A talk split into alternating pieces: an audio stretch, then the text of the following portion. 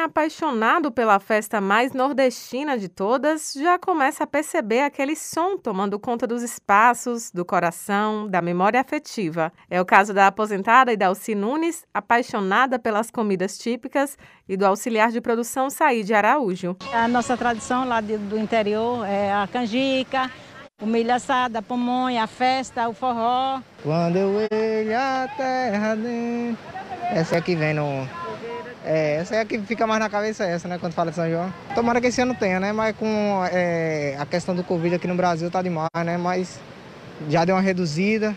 Vamos ver, né, daqui a dois meses se melhora a situação. E o São João este ano está se tornando cada vez mais uma realidade.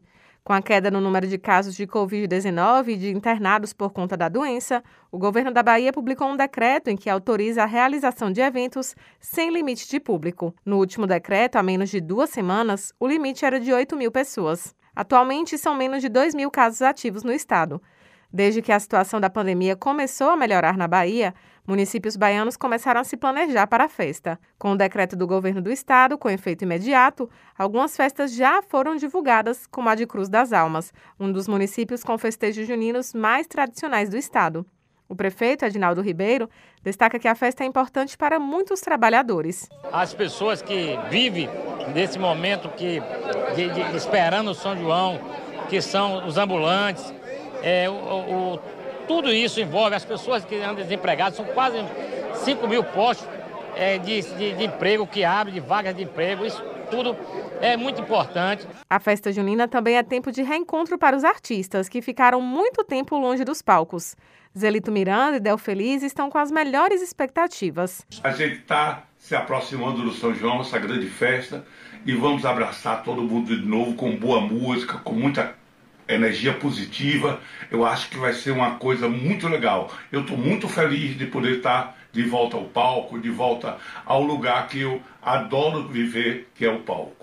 Nós fomos impactados economicamente por dois anos, não tendo São João, mas ainda maior que o impacto econômico, embora seja a festa mais forte da economia baiana e nordestina, maior ainda é o impacto emocional, porque a gente ama o que faz, a gente ama a cultura, as nossas tradições. É também esperança para outros trabalhadores da cultura que tiram da festa parte do seu sustento, como é o caso do musicista mestre Paulinho Muniz. O São João dá o retorno, a gente ganha um cachezinho bom. E do outro lado, o público esperancioso.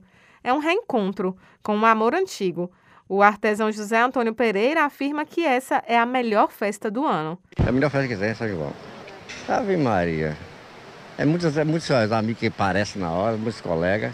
Colegas de mais de 10 anos sem ver, parece tudo na hora do, da, da, festa. É bom demais. Targino Gondim diz que os clássicos juninos já começaram a tocar nas prévias das festas juninas. Está chegando, a gente está organizando tudo, os shows estão começando a, a, a, a serem vendidos e a gente está é, nessa, nessa expectativa. Os festivais estão começando a, a, a acontecer, né? tem o Festival do Forró de Itacaré, então todos são prévias de São João que a gente vai fazendo, que vai acontecendo. Em breve, em breve a gente vai estar tá podendo cantar muito, muito, muito, e os clássicos juninos nossos de sempre. Eu dou carinho a ela, eu também dou, eu dou licor a ela, eu dou também, eu vou beber com ela até mais ficar neném. Raíssa Novaes para Educadora FM.